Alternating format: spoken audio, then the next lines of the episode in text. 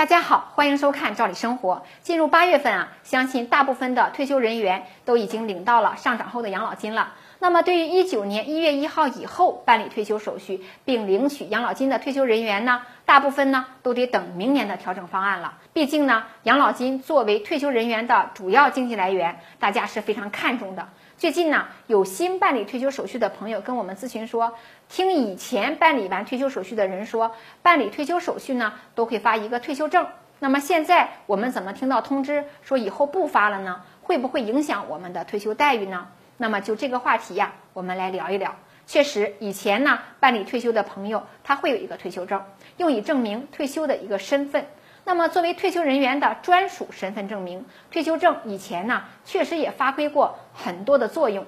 像在很多地区，如果在退休后办理住房公积金的提取清算手续时，一般是要提供退休证的。与这个公积金相似呢，就是有的地区啊，领取取暖费时也要通过退休证的认证，或者呢，有的地区领取独生子女奖励费也要来提交这个退休证等等。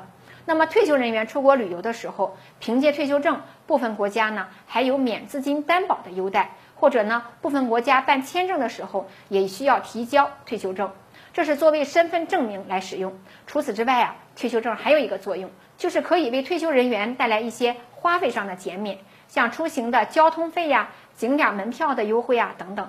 总之啊，对退休人员还是挺重要的。